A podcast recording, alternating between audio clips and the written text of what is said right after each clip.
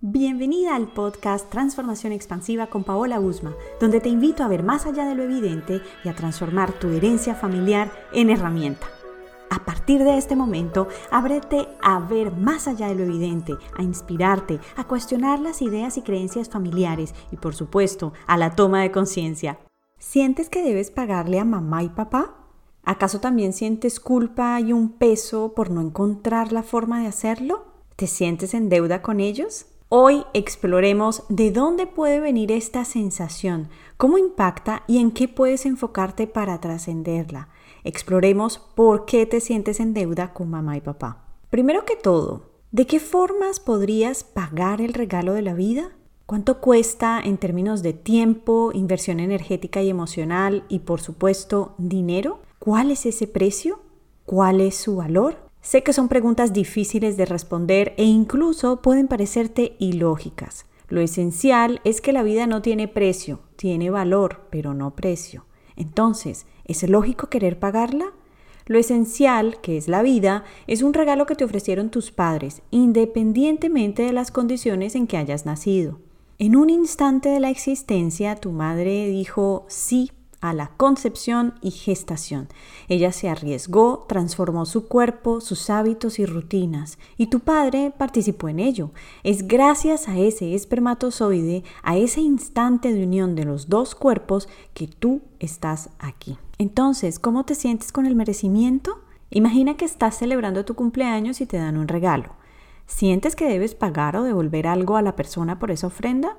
No creo, seguramente lo recibirás. Eso mismo sucede con la vida que te fue dada por tus padres. No hay forma de devolverla. Cuando tienes un tema pendiente con el merecimiento, sientes que debes hacer algo para ganar u obtener lo que te dan. También es probable que lleves inconscientemente una lista con todas las deudas y cuentas a pagar a los demás. Aquí la clave es aprender a recibir, desarrollar la humildad para abrir las manos y tomar lo que te dan y por supuesto potenciar el agradecimiento. El impacto de sentirte constantemente en deuda, especialmente con tus padres, es que se desarrolla la culpa. Entonces revisa, ¿de qué te sientes culpable ahora mismo? ¿En qué momentos has sentido culpa por algo que obtuviste, recibiste o ganaste? ¿Qué tipo de personas activan el sentimiento de culpa en ti? Y digo que lo activan porque es algo que está en tu interior. Y por eso quiero ser clara contigo. La culpa quita fuerza, no es sana, te ancla en una sensación de deuda, por supuesto, y también de falta. Con la culpa puedes desarrollar resentimiento hacia quien, a tus ojos y a tu forma de ver, tanto te ofrece. Y esto es porque no logras desarrollar la retribución, que no siempre es económica, también puede ser en agradecimiento o sencillamente de utilizar aquello que te fue dado como una herramienta de vida. Al final es un círculo vicioso donde no hay merecimiento, sientes culpa, sigues pensando en retribuir y al mismo tiempo endeudada. La culpa y los padres no es ni siquiera una frase y tampoco rima. Recuerda que la función paternal es de cuidar, proteger, educar y suplir necesidades físicas, emocionales y de desarrollo del niño. Quiero invitarte a reflexionar.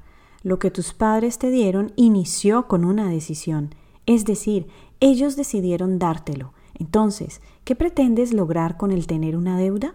¿Acaso ese sentir te ha impulsado a accionar, a disfrutar o a vivir tu vida? Si es tu caso, genial pero creería que cuando hay culpa hacia lo que los padres dieron, hay poca acción concreta y dirigida a lo que quieres lograr.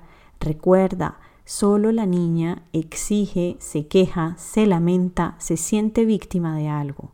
La adulta asume su responsabilidad, acciona, reconoce sus deseos y lo que debe hacer para llegar a ellos y por supuesto se encarga física y emocionalmente de sí misma. Me imagino que ya te estás preguntando, ¿en qué puedo enfocarme para trascender el sentimiento de culpa? Voy a darte tres pistas. La primera, honra tu vida.